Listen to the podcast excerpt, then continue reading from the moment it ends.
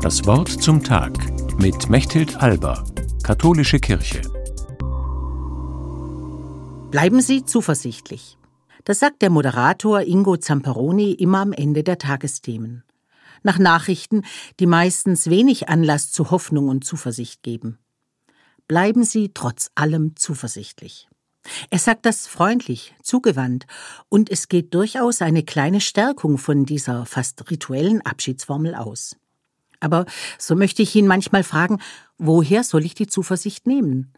Wird nicht alles immer schlimmer und rücken uns die schlechten Nachrichten nicht immer näher auf den Leib? Es gibt Menschen, die Zuversicht ausstrahlen, wie etwa Ingo Zamperoni. Es geht von ihnen eine Kraft aus, und wenn ich selber voller Angst und Sorgen bin, dann tun mir solche Menschen gut. Doch zugleich frage ich skeptisch, kann ich ihnen trauen? Oder verbreiten sie nur Zweckoptimismus? Zuversicht ist der Glaube, dass die Zukunft Gutes bringen wird. Sie macht sich also an etwas fest, das noch nicht ist. Ich bin zuversichtlich, weil ich schon kleine Anzeichen wahrnehme, dass etwas Gutes im Entstehen ist, oder ich hoffe auf eine überraschende Wende.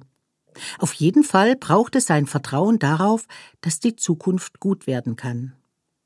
Für mich ist Zuversicht daher nicht zu trennen von meinem Glauben. Alles kann sich zum Guten wenden, weil die letzte, die bestimmende Kraft in allem, was geschieht, Gottes Liebe ist, zu uns Menschen und zu seiner Schöpfung.